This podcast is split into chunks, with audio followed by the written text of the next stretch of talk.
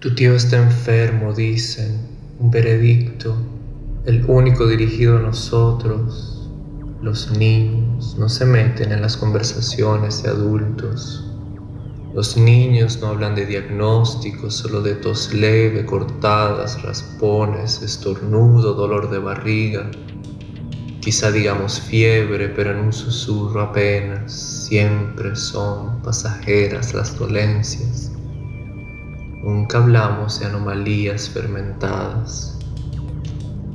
Dicen llaga, dicen úlcera, conjugan verbos extraños con el nombre de tu tío, dicen operación, pero yo no digo nada, porque no entiendo nada hasta que entro a la casa y no sé quién es el hombre en la poltrona de mi tío, una piel que no conozco, tumbada, recostada, abatida, mas en la cara reconozco las cejas negras, abruptas, sobre los ojos que me miran desiertos, de su boca cuelga un Dios te bendiga y escucho su voz desollarse adentro.